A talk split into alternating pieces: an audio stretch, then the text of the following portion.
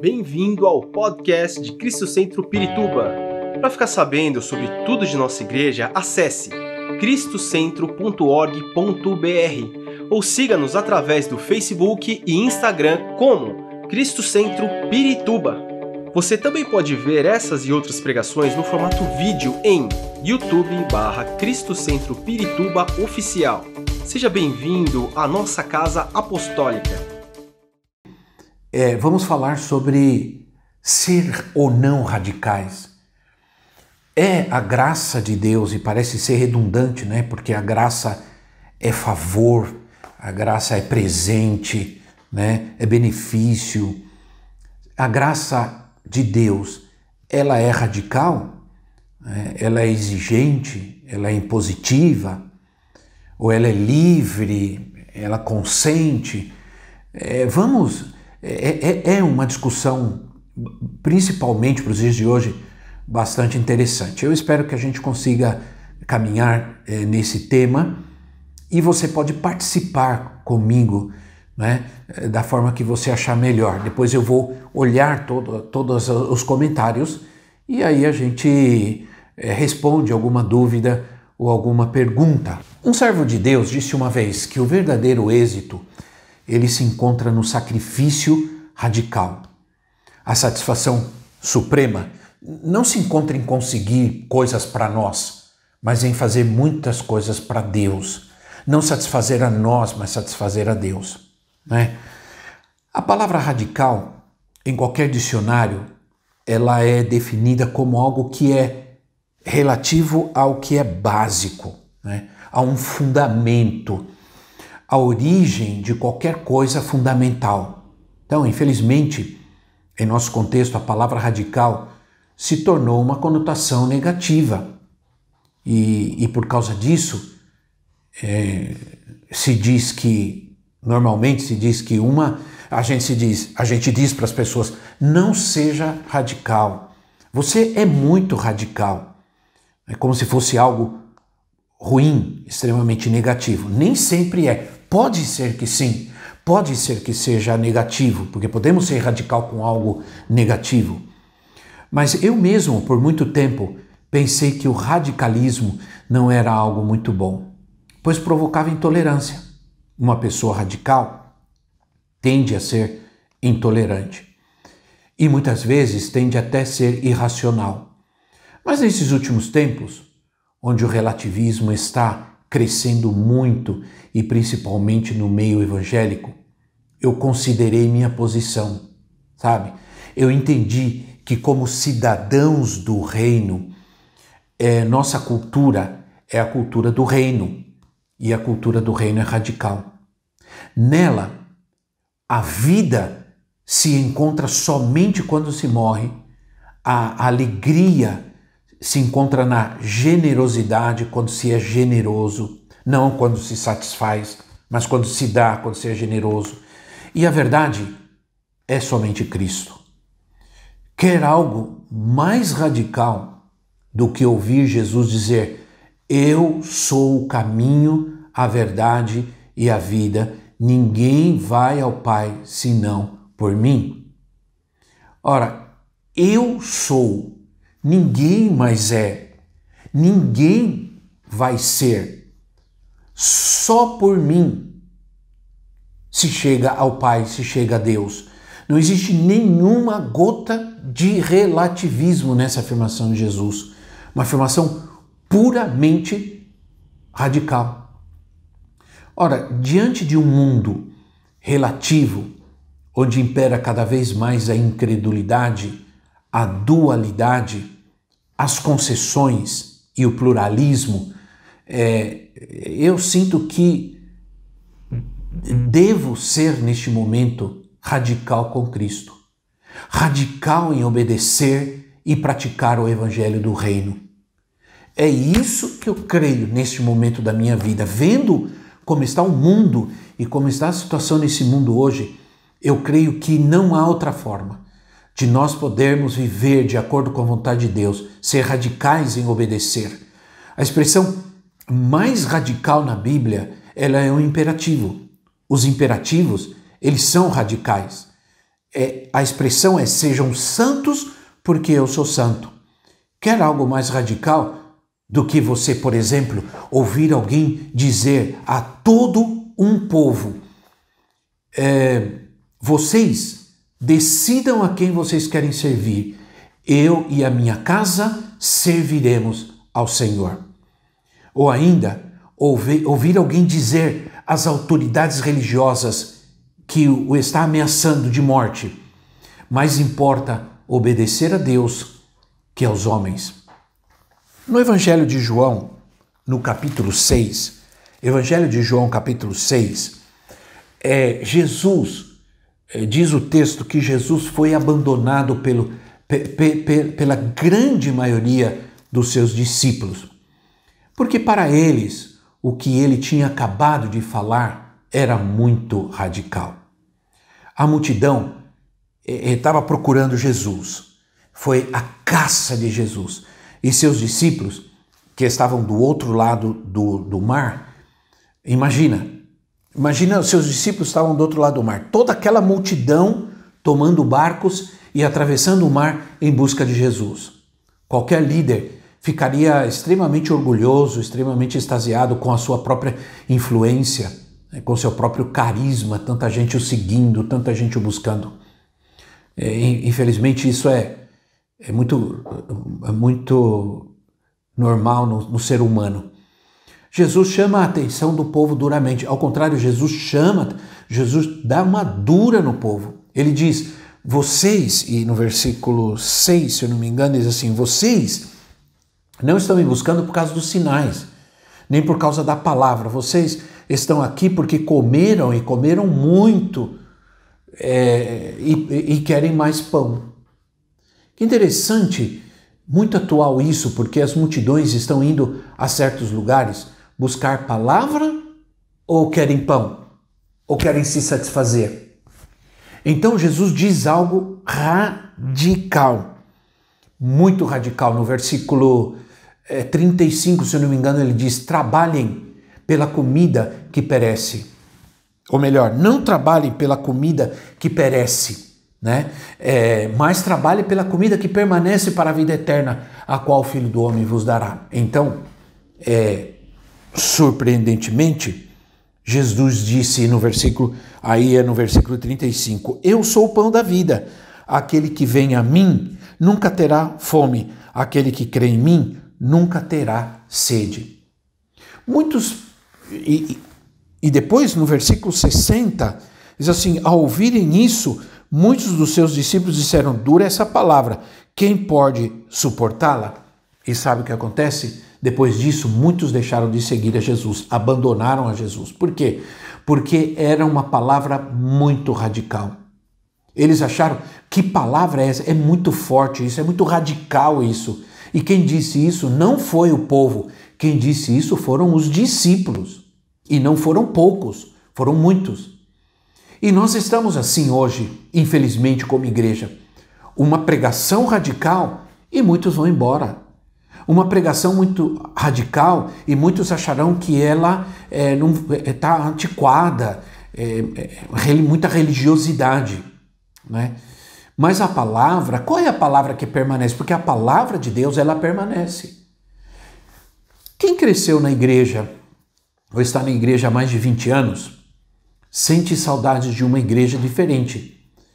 Diferente na sua postura com relação ao mundo, com relação a Deus.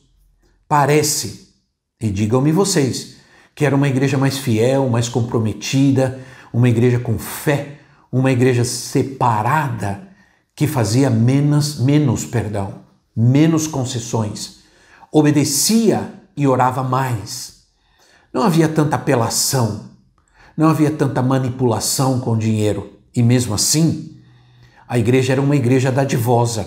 Muitos templos foram construídos nesse templo que estão aí até hoje. A obra missionária era muito, era muito forte. A igreja sustentava missionários, mantinha a obra missionária muito mais do que hoje. E alguns estudiosos dizem que os recursos para a obra missionária baixaram muito na igreja nos dias de hoje. Há quem sinta saudades desse tempo ou desses tempos. Mas tem aquele. Ah, tem razão aqueles que dizem que os tempos que nós vivemos são outro e que a igreja precisa se atualizar, a igreja precisa se modernizar. Isso é verdade. Ficar olhando para trás nos, nos atrasa ou nos faz tropeçar. A resposta está em olhar para frente, olhar para o tempo agora? Não. A resposta está sempre em olhar para a palavra. Ela é que nos mostra quem devemos ser em qualquer tempo. Ela que diz como devemos viver nesse tempo presente. O mundo passa, mas a palavra permanece para sempre.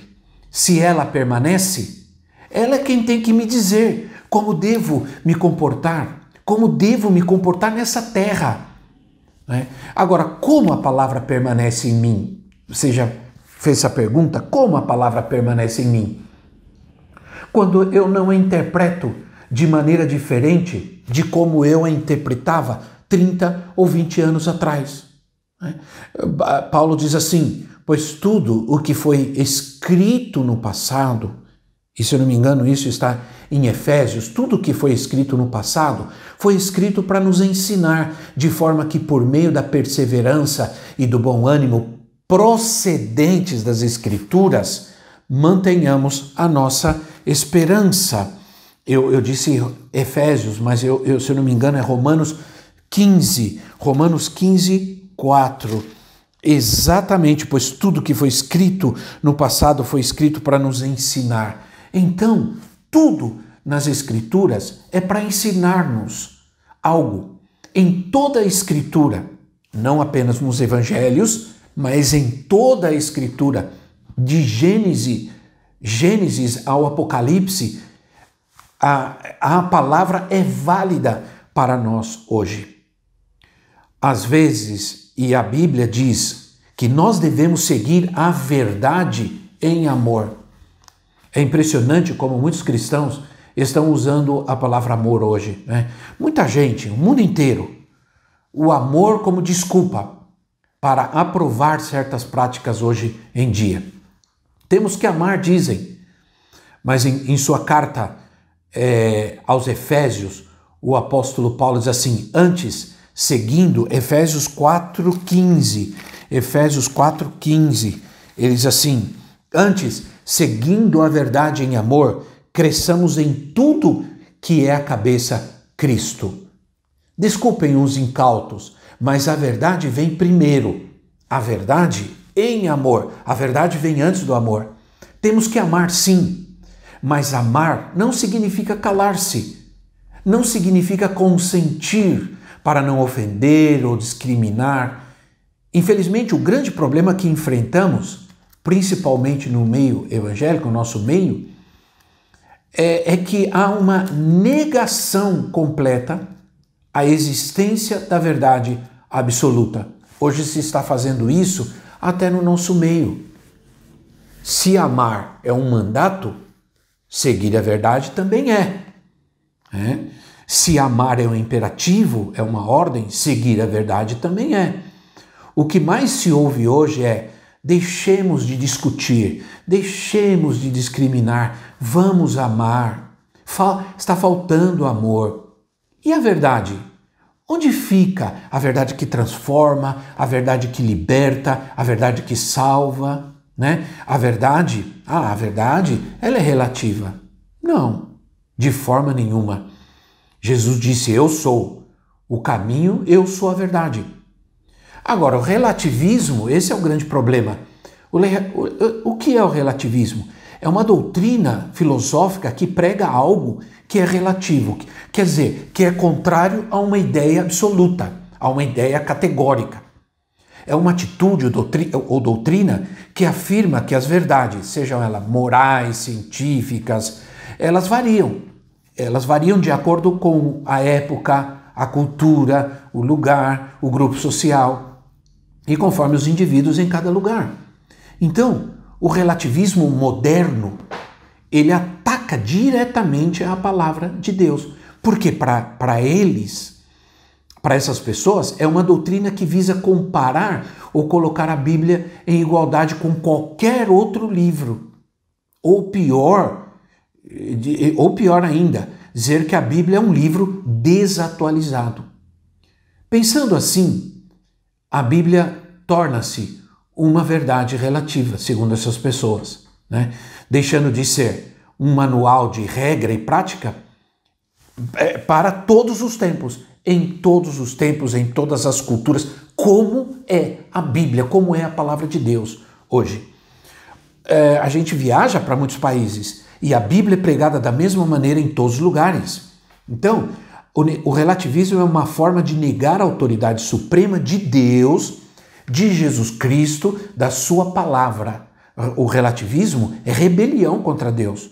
Quando Jesus disse, vocês, e, em João aqui, João 8,45, vocês não creem em mim porque eu lhes digo a verdade. Olha só, João 8,45, vocês não creem em mim porque eu lhes digo a verdade. Parece lógico que as pessoas não crescem, já que ele dizia a verdade. Sim ou não? É, normalmente não se crê na mentira. Mas hoje em dia as pessoas estão rejeitando a verdade. E a verdade não é uma filosofia. A verdade não é um ato resultante da bondade. A verdade é uma pessoa. A verdade é Jesus. É, não é e Jesus é, é, ele não é uma verdade. Ele é a verdade. É muito forte isso. Isso é radical. As pessoas hoje estão exigindo tolerância.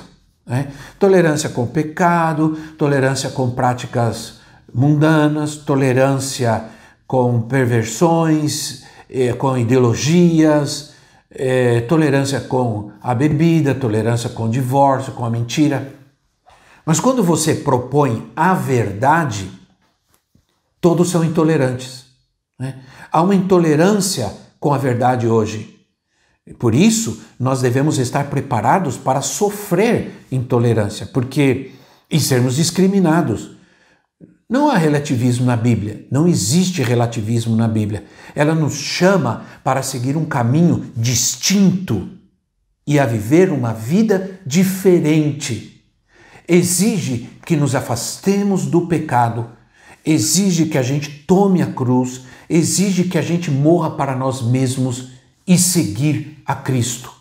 Isso é o que a Bíblia exige e não adianta querer interpretar isso de forma diferente. É, é, muito comum as pessoas quererem complicar aquilo que é fácil para gerar uma discussão terrível, não é? Mas e, tudo isso que eu estou falando é radical. Transformados, transformar. Né? Não existe talvez é uma palavra mais, mais atual, perdão, é, que é de Paulo em Romanos. Ele diz assim: não se, Romanos 12, não se amoldem ao padrão deste mundo, mas transformem-se pela renovação da sua mente, para que sejam capazes de experimentar e comprovar a boa, agradável e perfeita vontade de Deus. Romanos capítulo 12, versículo 2. Duas palavras são chaves nesse versículo amoldar, isso é, não se amoldem, amoldar e transformar. A primeira significa, amoldar significa assumir a forma de ou encaixar. O apóstolo Paulo, o, o, o apóstolo Pedro, perdão, diz em sua carta: como filhos obedientes, não se deixem amoldar pelos maus desejos de outrora, quando viviam na ignorância. Mas assim, como é santo aquele que os chamou, sejam santos vocês também em tudo o que fizerem. 1 de Pedro, capítulo 1. A mensagem bíblica ela é, ela é clara. É? O mundo tem sua maneira de pensar e agir. É um sistema. E o que os apóstolos estão dizendo é: não se amoldem, não se encaixem, porque você, vocês foram libertados, ou melhor, vocês foram libertos do mundo. Foram chamados para uma vida totalmente diferente, uma vida em constante transformação. O mundo nunca será a um amigo do Cristo. Aliás, um dos três inimigos em potencial do crente, juntamente com o diabo e a carne, é o mundo.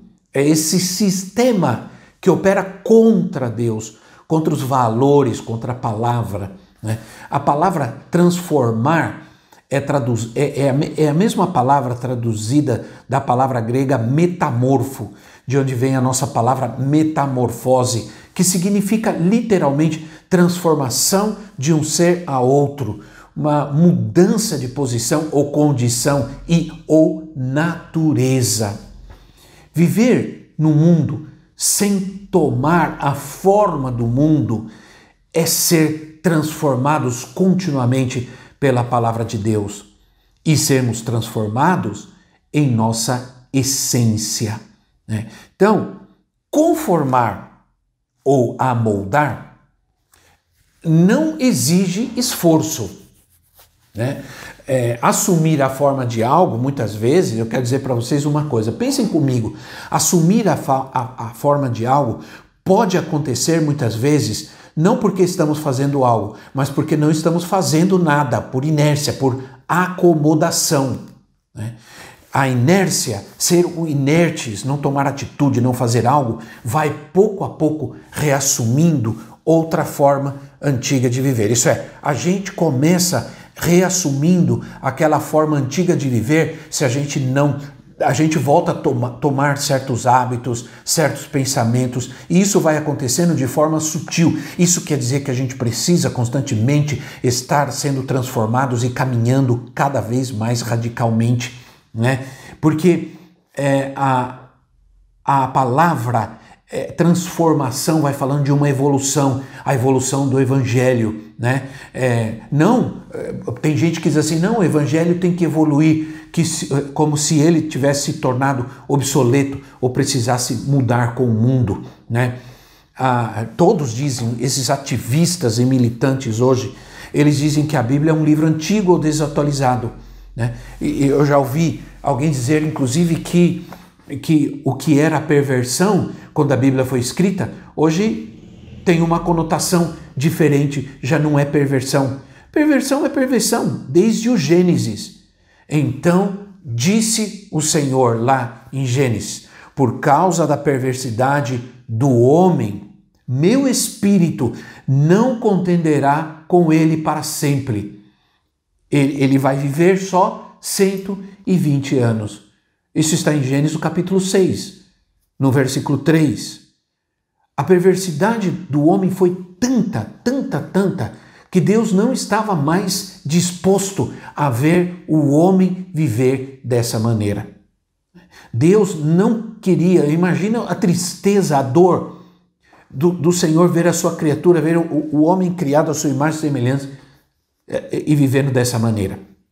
Então, a morte se tornou aos olhos de Deus um livramento, um livramento do sofrimento do próprio homem. Imagina viver dessa maneira eternamente.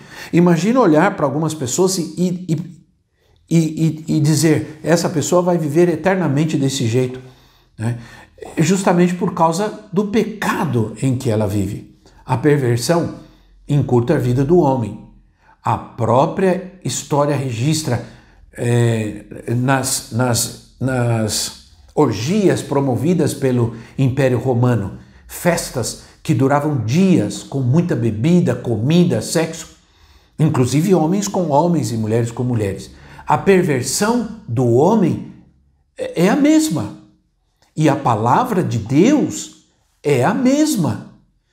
Interessante isso, não é? A palavra de Deus não muda, como a perversão do homem também não, né?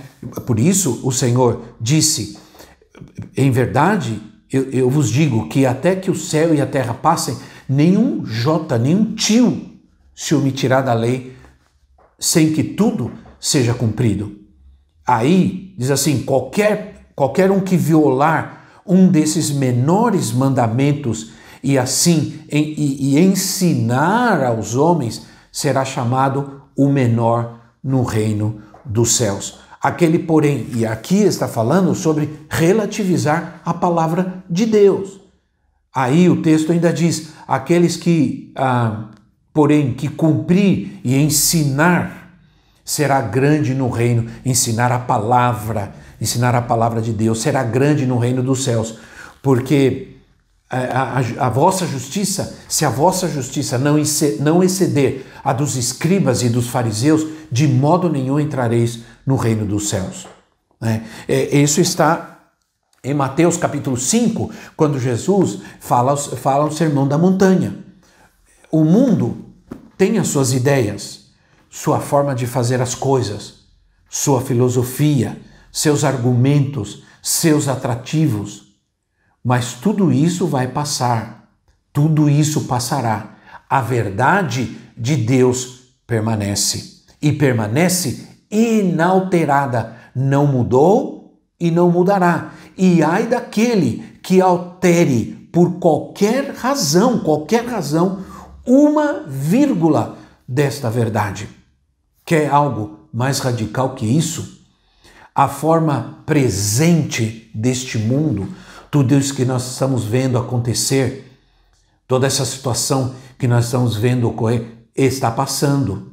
Sua aparência está se desvanecendo o mundo está pouco a pouco mostrando sua verdadeira aparência, sabe? O que a gente se surpreende com tudo que está acontecendo, mas o mundo está caminhando para aquilo que ele é verdadeiramente. Os que caminham na graça não poderemos ser coniventes.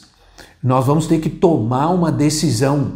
Se é sim, é sim. Se é não, é não. Chegará um momento em que ficar em cima do muro não poderá mais ser possível, minha gente. Viver camuflado não será mais possível. Pode, pode ser que cheguemos ao ponto de ter que pagar um preço pela nossa fé, se isso já não está acontecendo. Então vai passar o que disse Jesus: ao aumentar a iniquidade, aumentar a iniquidade, aumentar o pecado, a perversão, o amor de muitos esfriará. Eu quero fazer uma, uma comparação sobre a lei e a graça. Muitos cristãos hoje não têm um entendimento claro né, sobre a lei e a graça. Associam a lei como do Antigo Testamento, né, a graça pertencente é, ao Novo Testamento. Para muito, Muitos nós eh, estamos debaixo da graça, claro. Portanto, por causa disso, a lei tornou-se irrelevante. É uma confusão gerada pela interpretação isolada de vários versículos, de alguns versículos da Bíblia, Romanos capítulo 6, Gálatas capítulo 2. Negar a lei em função da graça leva a uma heresia chamada antinomismo que significa literalmente algo que é contra a lei ou contra um sistema de leis. É uma das heresias mais antigas da história da igreja.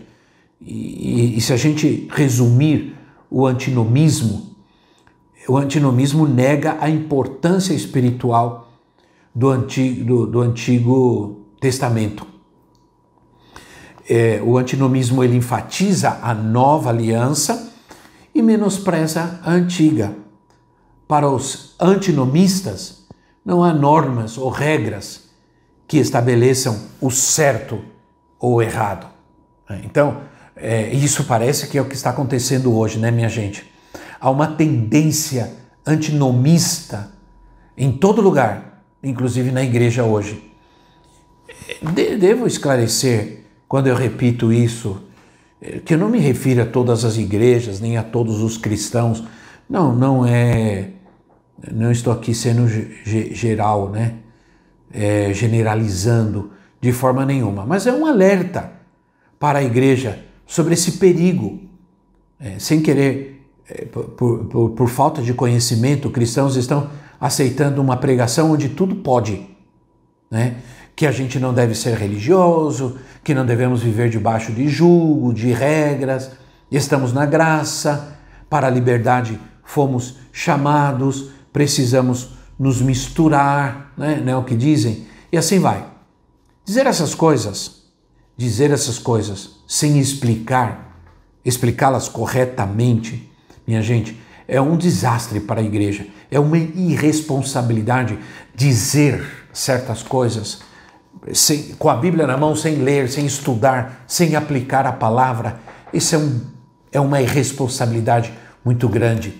Jesus não veio revogar a lei, Jesus diz que ele veio cumprir a lei de forma plena. Ele diz assim: Não cuideis que vim destruir a lei e os profetas. Não vim mudar, não vim abrogar, não vim mudar, porque em verdade vos digo que, a, que até que passe o céu e a terra, nenhum jota um tio se omitirá da lei, até que seja tudo cumprido. Qualquer um, pois, que violar, não foi o que eu já mencionei, qualquer um desses mandamentos, e assim e dessa maneira ensinar de forma errada aos homens, porque para ensinar de forma errada tem que se omitir a palavra. Você tem que omitir a palavra. Omite a palavra e ensina da maneira que você acha, da maneira que você pensa, que é o que alguns estão falando. Eu fico extremamente preocupado quando eu vejo pregações que não se usa a Bíblia de forma nenhuma e ainda se supõe, embora Suponha-se que se use princípios bíblicos, verdades bíblicas. Né? Então, estamos debaixo da graça, mas a lei ela continua exercendo o seu papel de ensinar ao homem a vontade de Deus. E, e, e, faz isso pela obra perfeita do Espírito Santo. Por isso, por isso Paulo disse em Romano, no, no versículo que nós já vimos, que tudo que foi escrito foi escrito para nos ensinar tudo, tudo, tudo foi escrito para nos ensinar, porque a gente anda evitando, omitindo a Bíblia e a palavra de Deus. Então hoje eu entrei com essa introdução, né? incrível, eu não sei, é, mas é um, apenas uma introdução sobre o que vamos falar, sobre essa graça radical. O pensamento de que na graça se pode tudo é um engano. Né? O, o aspecto moral da lei permanece vigente. Né? Quando Jesus disse aos seus discípulos, no texto que nós lemos, que a justiça dele, de, deles deveria exceder a dos escribas e dos fariseus, ele estava mostrando que viver na graça não é mais fácil que viver na lei, como alguns afirmam. Que viver no passado não é mais fácil que viver no presente, porque alguns acham que o presente é menos radical. A lei continha muitos atos externos. A graça exige atitude que nasce do coração, de um coração transformado por Deus, um coração cheio do Espírito Santo. E isso nos vai levar a ter uma atitude muito mais, muito mais radical. A lei dizia, por exemplo, não matarás. Qualquer que matar será réu de juízo. Jesus disse: eu, porém, vos digo: qualquer que sem motivo, sem motivo, se encolariz, encolerizar, perdão, encolerizar contra seu irmão, será réu de juízo. Entende? Olha, a lei dizia: não cometerás adultério. Jesus disse: Eu, porém, vos digo que qualquer que atentar numa mulher para a cobiça, já em seu coração cometeu adultério com ela. Então, não é isso muito, muito mais radical?